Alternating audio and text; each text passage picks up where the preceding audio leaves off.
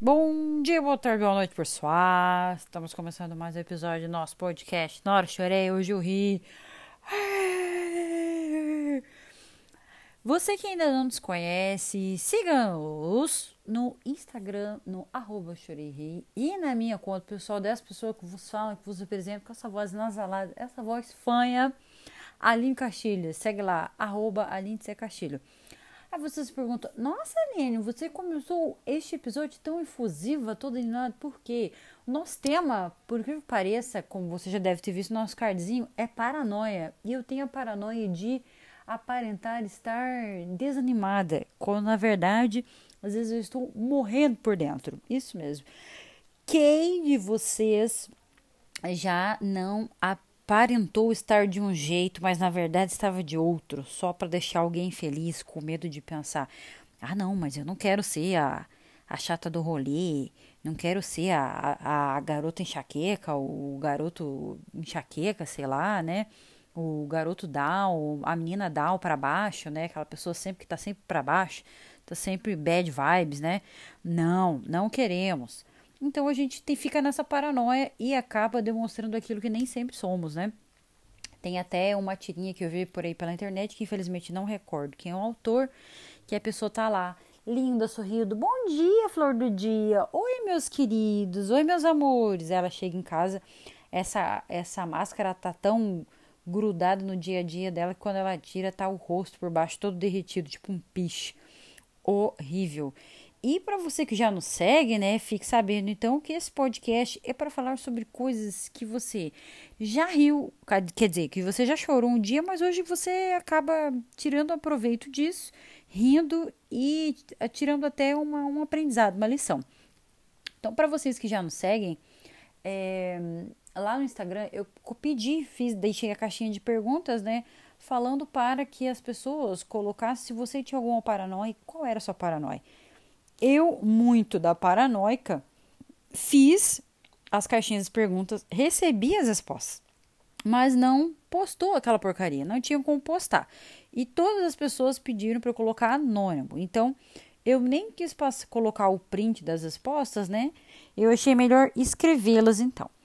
Para você que não acompanhou, que não viu, que ainda não segue, algumas das respostas para a paranoia, as para sua paranoia, né, de cada um, foi é, ficar com medo de cagar durante sexo.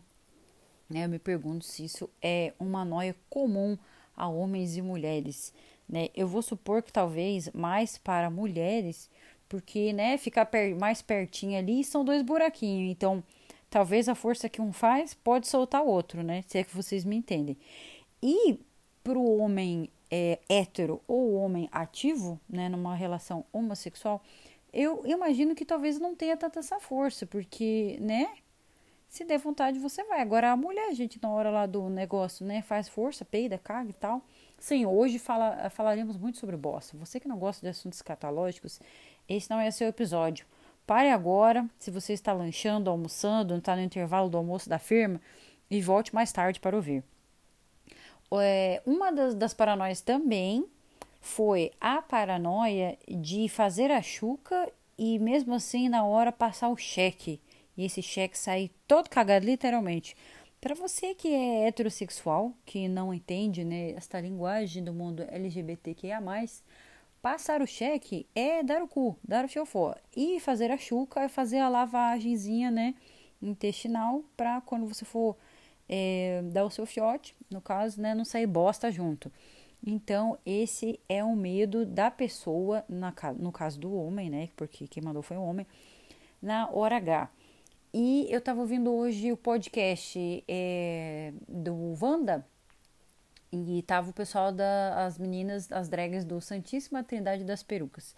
E um dos, do, um do, dos quadros do, do podcast Wanda é o Meryl, que é uma coisa boa, e tem o, interessante, né? Que é a dica.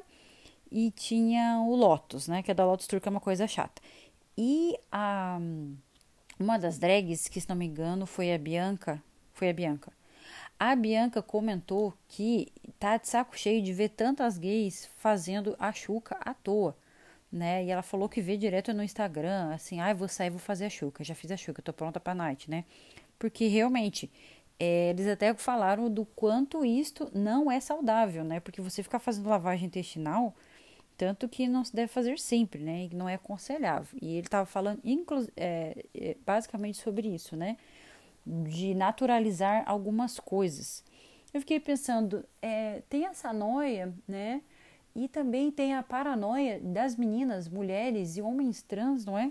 Quando estão menstruados, principalmente acho na época da adolescência, para quem ainda usa o absorvente tradicional, aquele com abas ou sem abas, né?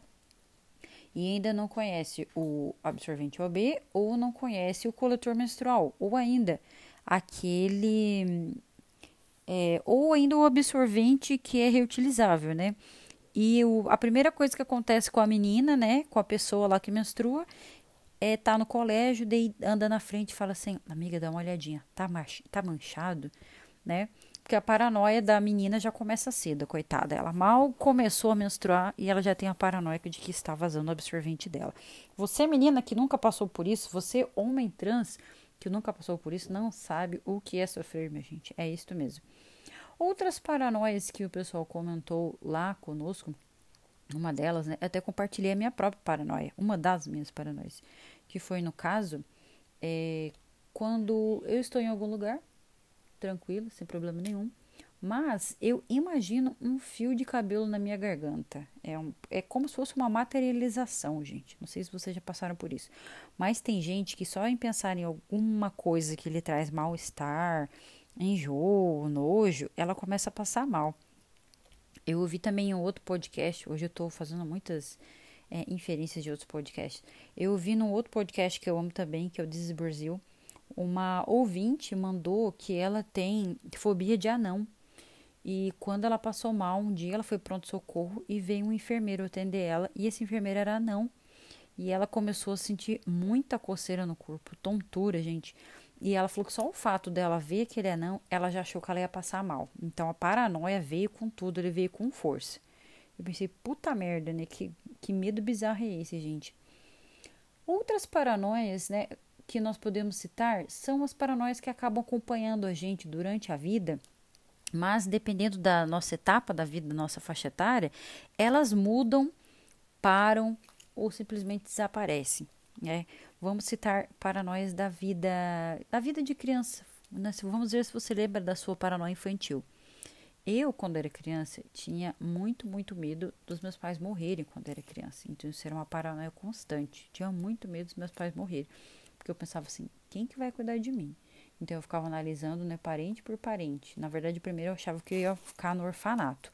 Mas eu pensava, se eu não for pro orfanato, ou se eu for para orfanato, eu pensava, pode ser melhor do que ficar morando com um tio, com uma tia minha. Porque se eu for para orfanato, vai que uma família rica me adota, né?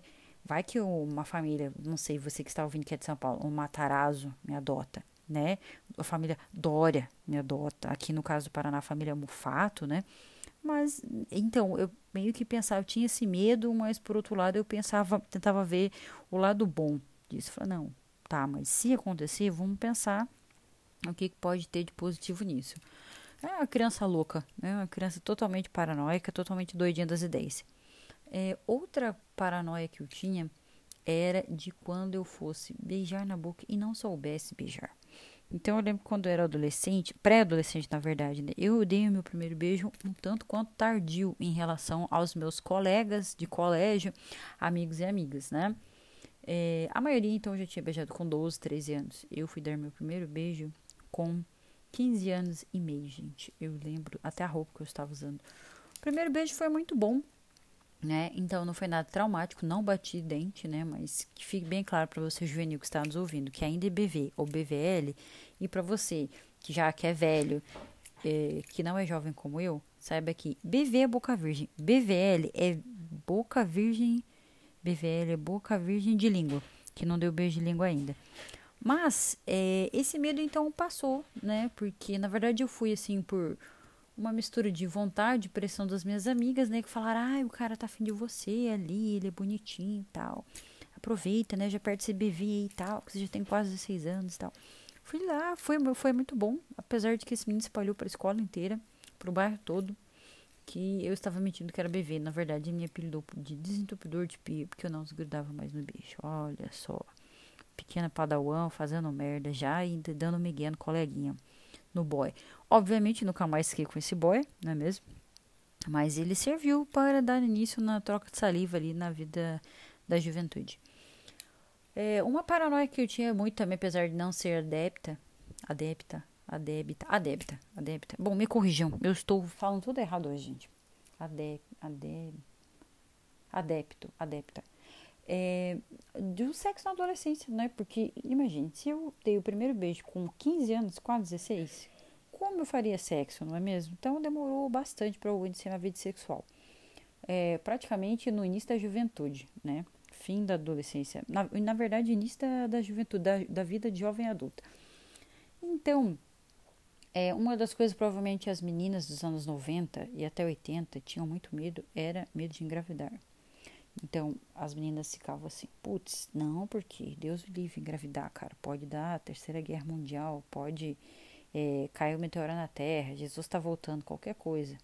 Mas não posso ficar grávida. Então, porque era um medo não da gravidez em si, como lidar com isso, mas das consequências que aquilo traria, né, para a vida. Porque eu lembro que na minha turma tinha no oitavo ano, então a gente tinha 14 anos, na oitava série, que era o sétimo ano hoje tinha uma menina que ela era exemplar da turma. Nossa, aquela menina era maravilhosa. Ela ia bem em todas as matérias. Ela era líder da turma. Era muito empenhada, uma menina responsável, sabe? Ela parecia uma menina adulta, gente. E ela tinha um namoro dela lá, um namoro firme até. E um belo dia veio a notícia de que ela estava grávida. Parecia que tudo que aquela menina tinha feito já, o currículo exemplar da vida dela como jovem, tinha ido por água abaixo, né? Porque todo mundo começou a olhar torto para ela, inclusive as outras meninas, né? O machismo imperava muito nos anos 90 e início dos anos 2000. E com ela, com essa menina, não foi diferente, sabe? Então eu lembro assim que ela engravidou, o rendimento escolar dela não diminuiu. É, pelo contrário, ela se esforçou mais ainda, né, para não, não deixar, parece que para superar ou mostrar para as pessoas que por causa daquele abre aspas acidente, né, ela continuava a mesma menina empenhada, inteligente, dedicada nos estudos, né? E assim foi. Eu fico pensando, o lado bom de ter ocorrido com ela tão cedo é que pensa, ela tem a minha idade. Então, eu tenho 35 anos, a filha dela nasceu quando ela tinha 14. Bom, não sei fazer contas, a filha dela tá bem grande hoje, né?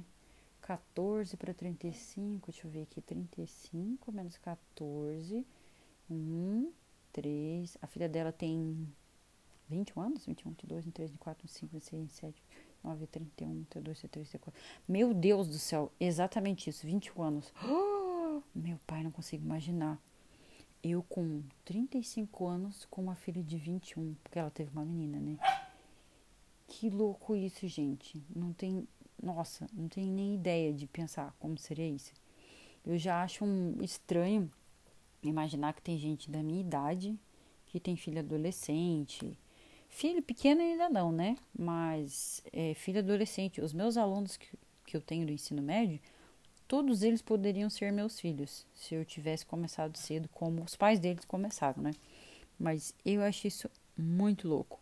Eu fico imaginando, meu Deus, como é que pode, né? Fico nessa paranoia. Será que algum dia eu vou ter filho?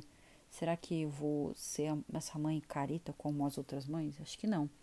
Mas a, a noia que a gente tem é que se a gente for pai ou mãe, provavelmente a gente vai ser muito melhor que os nossos pais e nossas mães foram para nós.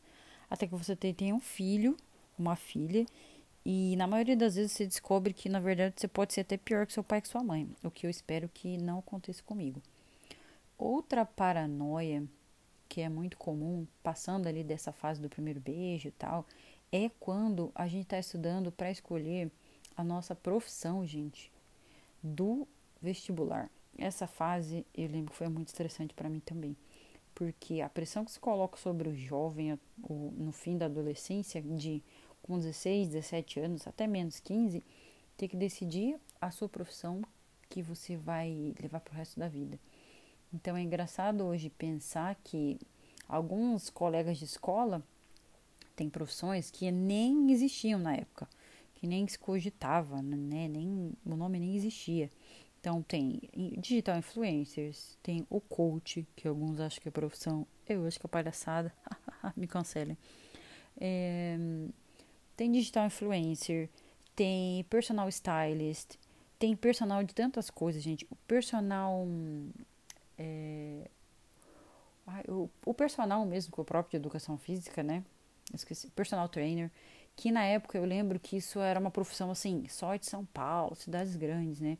Então ninguém pensava fazer isso. E as profissões tradicionais eram as mais concorridas, como engenharia, medicina, agronomia, direito, né? Não que hoje em dia esses, essas faculdades não sejam tão concorridas, elas continuam sendo muito concorridas, porque as pessoas, é, eu vejo principalmente os pais, né? Que, que é de outra geração, principalmente a geração antes da nossa, que da minha no caso, né? Eu sou millennial, então a geração anterior era baby boomer.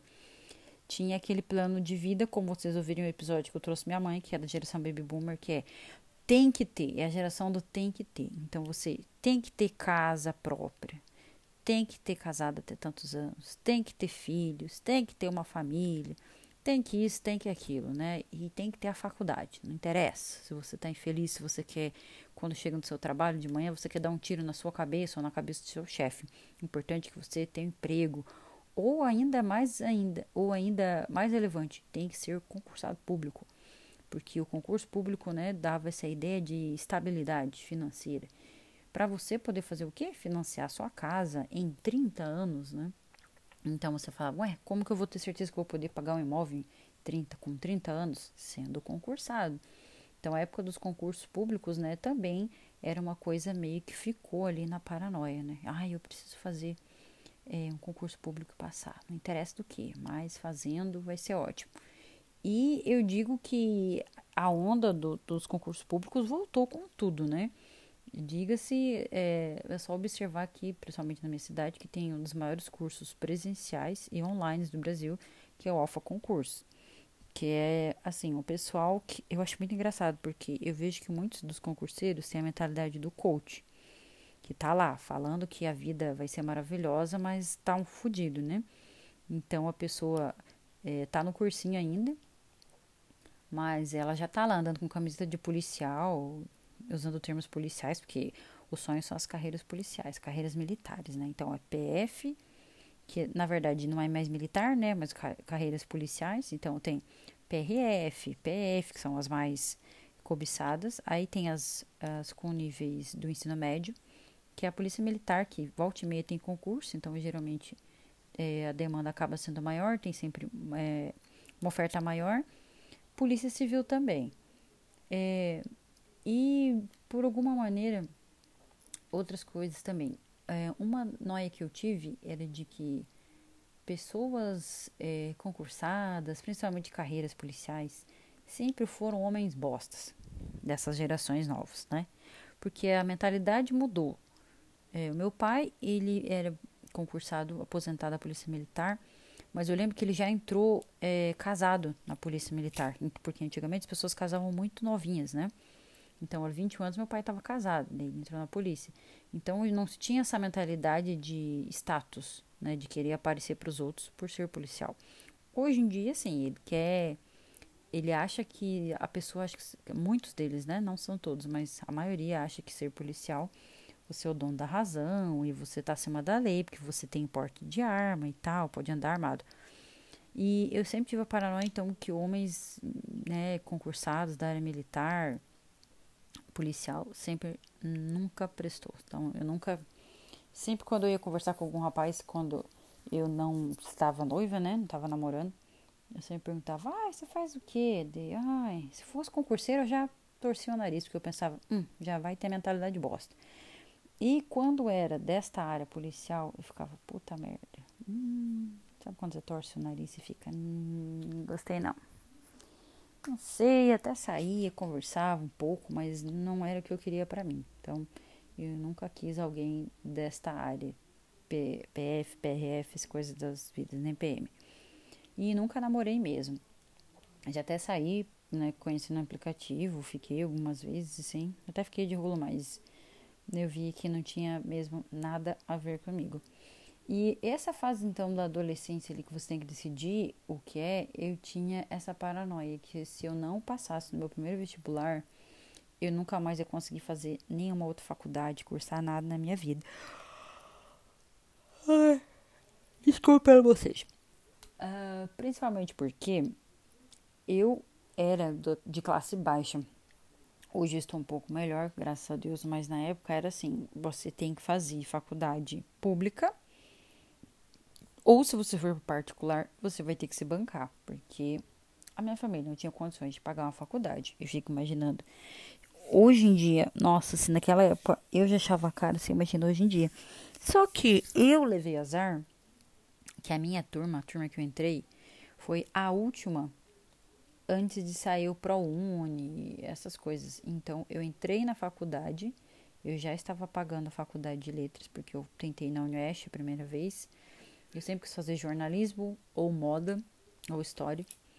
E mais em jornalismo, na verdade, mas não tinha jornalismo aqui na universidade, aqui na minha cidade. E como né, não, minha família não tinha condições de me manter, muito menos em outra cidade, então eu tive que me contentar em arrumar um emprego pagar a faculdade aqui. E eu precisava. Então, o primeiro vestibular que eu fiz foi na Unioeste para letras. Eram 20 vagas, eu fiquei acho que em trigésimo. Lógico que não, consegui entrar nem por segunda chamada. E todos os meus outros amigos, colegas, estavam passando na Unioeste, comemorando o vestibular, e eu me sentindo uma loser, uma fracassada, porque não tinha entrado nessa faculdade. Que nunca foi minha primeira opção, nunca foi meu sonho. Eu sempre detestei o curso. Odiei o curso, gente, falo mesmo, não é aquele, ah, cuspindo para comer, eu cuspo sim, tá? Fui eu que paguei, então eu posso falar o que eu quiser. Eu sempre detestei o curso de letras. Eu passei os quatro anos na faculdade particular na Unipar, odiando o curso, querendo desistir todos os dias do curso. Foram quatro anos horríveis nessa faculdade. E minha mãe me obrigando aí, falou, não, você faz formar, porque você precisa ser formado. Depois você faz o curso que você quiser. E foi que é horrível. Esse curso, gente, a turma era uma turma desunida, era uma turma chata. Tinha muitas intrigas na turma. Nunca teve um churrasco, gente. Não tinha nada. A turma era péssima. E, e quando tinha semana acadêmica, eu nunca participava da semana acadêmica de letras. Eu lembro que eu participei uma vez, porque teve que ter por obrigatoriedade uma semana. Eu participava sempre da semana acadêmica de jornalismo e de história. Que era muito mais legal, muito mais interessante. E eu gostava muito mais. Então eu lembro assim que eu ficava encantada com a semana acadêmica, tanto de jornalismo quanto de história. E ficava, nossa, gente, é muito mais legal isso. E por que, que eu tô nessa universidade, nesse curso idiota? É, eu lembro que o meu curso era o único que eu conseguiria pagar. Eu fiz, se não me engano, o segundo Enem. E quem é, a Unipar já estava aceitando a nota do Enem, para entrar na universidade. E como eu tinha tirado uma nota muito boa na redação do Enem, eu tirei quase mil pontos, então eu nem precisei fazer vestibular, eu entrei direto na, na, no curso, né? Na turma da manhã, que era mais barato. E eu lembro assim que o pessoal que entrou na minha turma foi letras em inglês. Esse pessoal entrou achando que ia aprender a falar inglês, então, né? Eles tiveram a ilusão de que for, iriam aprender. Então eu tive essa paranoia de que eh, eu estava num curso que eu detestava, mas pelo menos eu teria emprego, né? Porque eu, na minha cabeça o professor nunca ficaria desempregado, o professor sempre tinha dinheiro. Tive algumas paranoias também é, com namorados. Então é, eu tive o primeiro namoro que foi horrível, foi um trauma, foi uma violência o primeiro namoro, foi horrível. É, eu tive quatro namorados, na verdade. Nenhum deles, com exceção do primeiro, tem trauma, raiva, rancor, até converso com alguns. Não tenho problema nenhum, mas o primeiro, assim, é uma pessoa que eu acho que está ocupando espaço na Terra, né?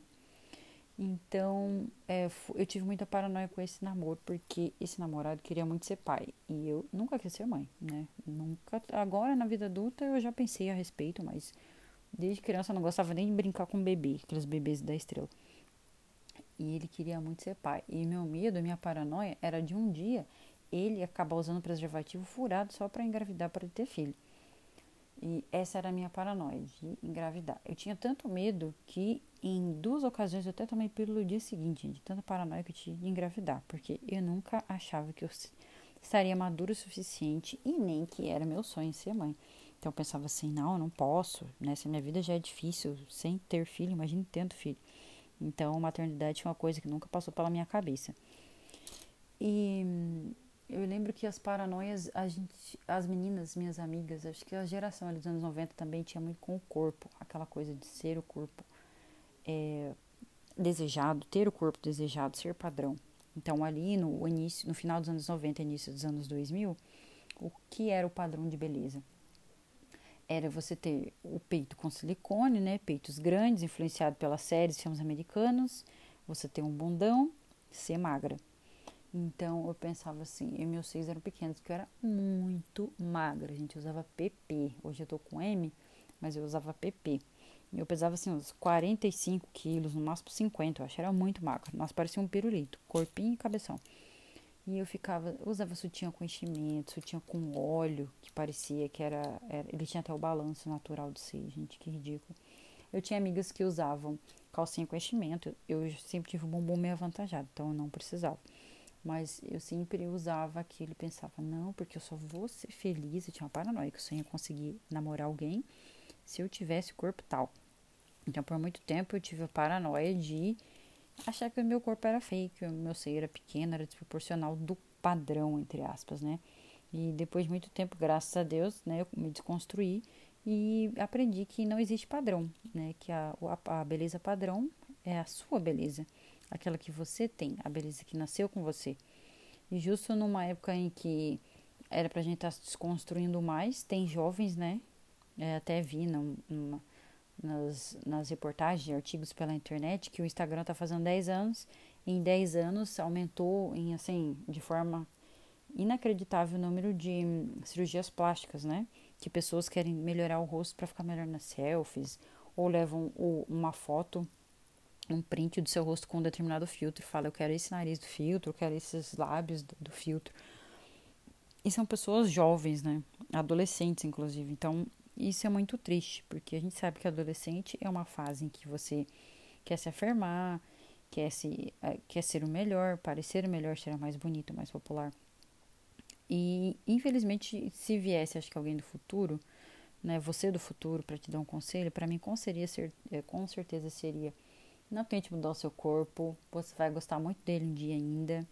Não namore com essa pessoa, essa pessoa vai te trazer muita mágoa, muita tristeza muitos traumas que vai demorar muito para você se livrar deles. E pena que a gente não pode fazer isso, né? Tantas paranoias seriam curadas se isso tivesse acontecido. E eu acho que eu posso falar também, observando as paranoias de amigos e amigas que são pais já e que são mães, que é a paranoia de agora que eu tenho um filho, né? Eu tenho medo de morrer, não porque eu tenho medo de morrer, mas porque eu tenho medo de quem vai cuidar do meu filho da minha filha que dizem que a pessoa quando se torna pai, pai de verdade e não só um ejaculador e mãe, esse se torna um medo assim quase que diário, né? De você ter medo de acontecer alguma coisa com você, porque você tem medo de, do que vai acontecer com seus filhos, suas filhas, né? É uma preocupação muito grande. E a preocupação da gente, né, quando a gente é criança, perder os pais, que a gente tem medo quem vai cuidar da gente. Né? Engraçado quando você parece que meio que inverte os papéis, né? Você está no papel de filha, filha, e depois você está no papel de pai ou mãe. É muito engraçado como isso acontece.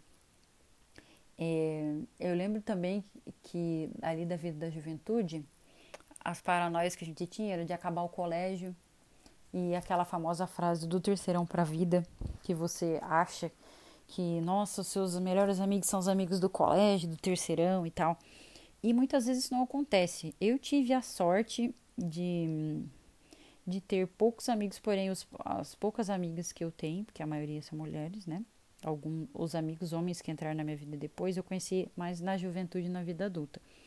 Mas as, essas poucas amigas que eu fiz foram no colégio e eu posso dizer que essa paranoia para mim não aconteceu, porque foi, foi da escola para a vida mesmo, né?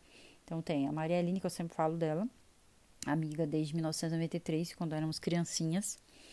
A Bruna e a Carol, desde 99, ali de um, com 14 anos até hoje. Foi, nós, eu e a Bruna fomos madrinha de casamento, inclusive da Carol. Beijo, meninas, se estiverem me ouvindo. E fiz amizades na vida adulta também, né? Que graças a Deus estão durando aí, se Deus quiser, vai durar até o resto da vida. E, mas é engraçado como tem isso, né? Eu não sei se vocês já passaram por isso, mas eu vejo que tem tem galera que faz reunião da turma, do terceirão e tal. A minha, sinceramente, se fizesse, eu não teria não faria a mínima questão de ir, porque o meu terceirão era uma turma que eu detestava. Então, não gosto muito, assim. Eu, aos poucos amigos que eu tinha são as meninas, e um amigo que eu tive do colégio, não era nem do terceirão, foi no. Porque ele foi estudar à noite, o Jefferson, mas lá pelos 20 e poucos anos eu descobri que ele acabou morrendo. Então, ele era um dos poucos meninos do colégio que eu tinha contato ainda, né? Mas outras paranoias que a, gente acaba tendo e que elas acabam acontecendo e você fala, hum, é, não era tudo isso que eu pensava.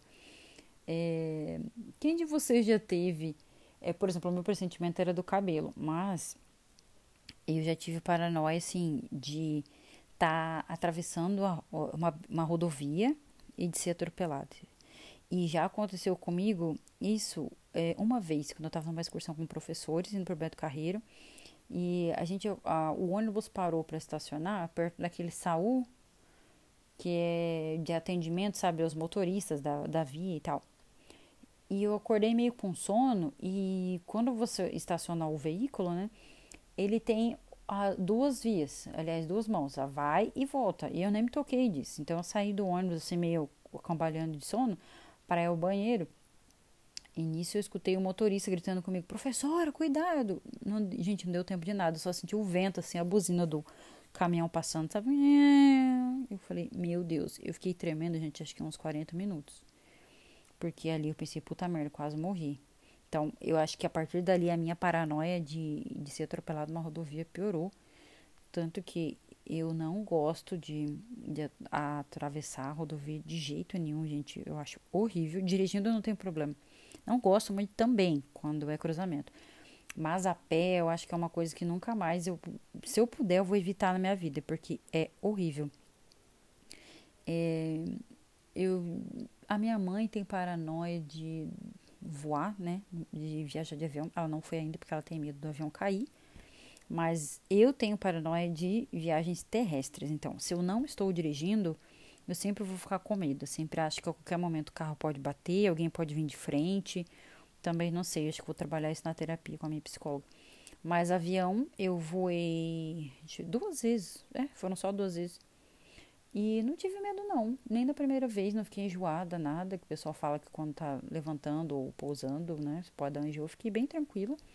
Mas toda vez que eu vou viajar, ônibus ou carro, que não sou eu que estou dirigindo, nossa, eu fico morrendo de medo. Eu não consigo nem dormir na viagem, porque eu acho que assim que eu fechar os olhos, o carro vai bater e vai dar algum acidente. Estranho, né? Confio só em mim. Só em mim mesmo quando estou dirigindo. Muito esquisito isso. Bom, né, pessoal? E é isso, né? Nossas histórias de paranoia. Né? A gente provavelmente tem mais paranoias, né? Dormir com a luz acesa, tampar espelho, tem a paranoia de não ficar com a cortina aberta quando tá dormindo, porque acha que vai aparecer alguém na janela. Tem umas paranoias meio bizarras, né?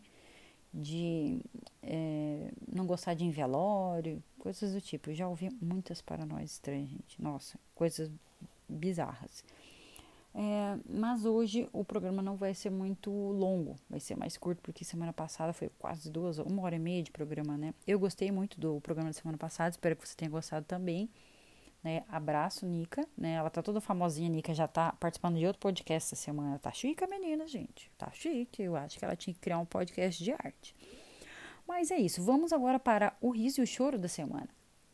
O choro e o riso, para você que não sabe, o choro nada mais é do que uma coisa meio puxada, complicada que aconteceu durante a semana. E o riso é algo legal, uma dica, algo para cima, thumbs up, né? Tipo, yay, que aconteceu? Bom, o choro da semana aqui no Paraná, eu, principalmente que sou da categoria, não poderia deixar de falar isso, é o descaso do governo e do secretário de Educação com os professores do Paraná, principalmente os professores PSS, professores substitutos, que é o meu caso. Ano passado havia um acordo de que este ano nós teríamos concurso e de que a contratação, as inscrições do PSS não teriam prova, como eles estavam querendo plantar no passado, seria do modo é, seletivo, por inscrição, por via internet, como vem acontecendo há muito tempo. E, óbvio, eles quebraram esse acordo que tinha sido é, firmado, inclusive por escrito, com o governador e secretário de Educação. E já lançaram edital, né, custando 105 reais praticamente para se inscrever em duas matérias, com provas é, objetivas e provas de títulos.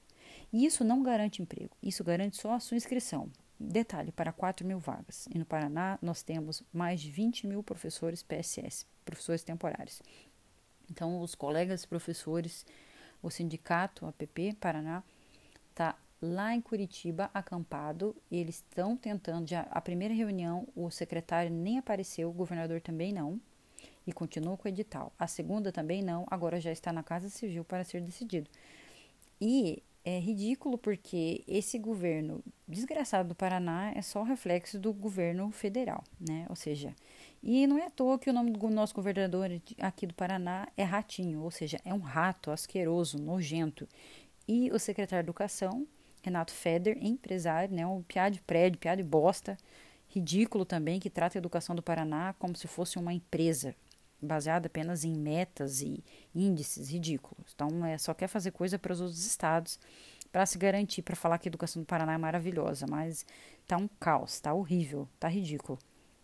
E os colegas estão lá fazendo greve de fome para esperar então essa decisão na Casa Civil, né? E inclusive amanhã tem apoio com eles, eu vou fazer apoio aqui no núcleo de educação da minha cidade, né? Não posso ir para Curitiba, mas vou apoiá-los aqui em Cascavel. O riso da semana é Deixa eu ver. É, a gente teve tanta coisa triste, gente. O riso da semana é que está chegando o mês de dezembro, com ele está chegando o Natal, e se Deus quiser o ano vai acabar, e eu tenho fé que vai vir a vacina, né? Para nós podermos nos proteger, pelo amor de Deus, entre aspas, voltar à vida ao normal, Acho que depois de tudo isso que aconteceu esse ano, né, não vai ser o normal. Mas eu tenho esperança que ano que vem vai melhorar as coisas. Os professores estão sobrecarregados, os alunos estão sobrecarregados, está difícil para todo mundo. Mas a área da educação está sofrendo muito com isso, muito mesmo, porque quem se adaptou com EAD, né, beleza. O problema é quem não se adaptou ao EAD. Eu mesma sou um exemplo que, devido ao TDAH, eu não consigo me concentrar de jeito nenhum para estudar por é, EAD por esse método, não consigo mesmo. Isso que eu sou adulta e sei quais são os caminhos para estudar EAD. Imagina os adolescentes e as crianças, gente, que estudar EAD. Então tá, tá bem horrível assim, mas é aquela coisa, né? Aulas repõem, você consegue correr atrás do conteúdo, vidas não. É, mas então, assim, eu fico. Eu, eu não gosto da socialização do Natal, mas eu gosto de, de enfeitar a casa pro Natal. Então, o pinheirinho já tá feito, as luzinhas também. Assim como o Halloween, eu gosto muito do Natal. O Natal dá aquela, aquele conforto no coração, né? E eu espero que nesse Natal, mesmo durante a pandemia, que as pessoas consigam, pelo menos por um momento, né?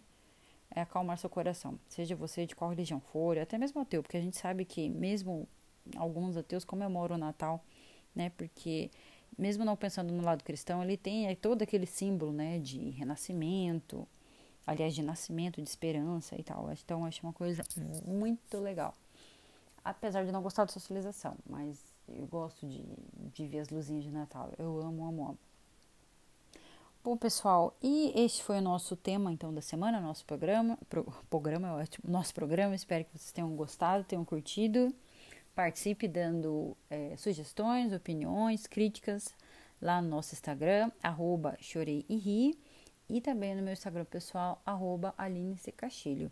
Tenham todos um bom restinho de semana, bom fim de semana. Lembre-se, a pandemia ainda não acabou. Continue se cuidando com álcool, se puder ter distância social, né, o distanciamento social. E você que não é do grupo de risco, cuidado, porque não vamos ser egoístas, né, gente? Vamos pensar nos, nos outros também. Porque o povo brasileiro sempre teve a fama de ser tão é, caridosa e tem empatia, mas não tá aparecendo isso, né? Então vamos mais pensar no próximo. E é isso. Boa semana a todos. Abraço, fiquem com Deus. Beijo. Até semana que vem, pessoal.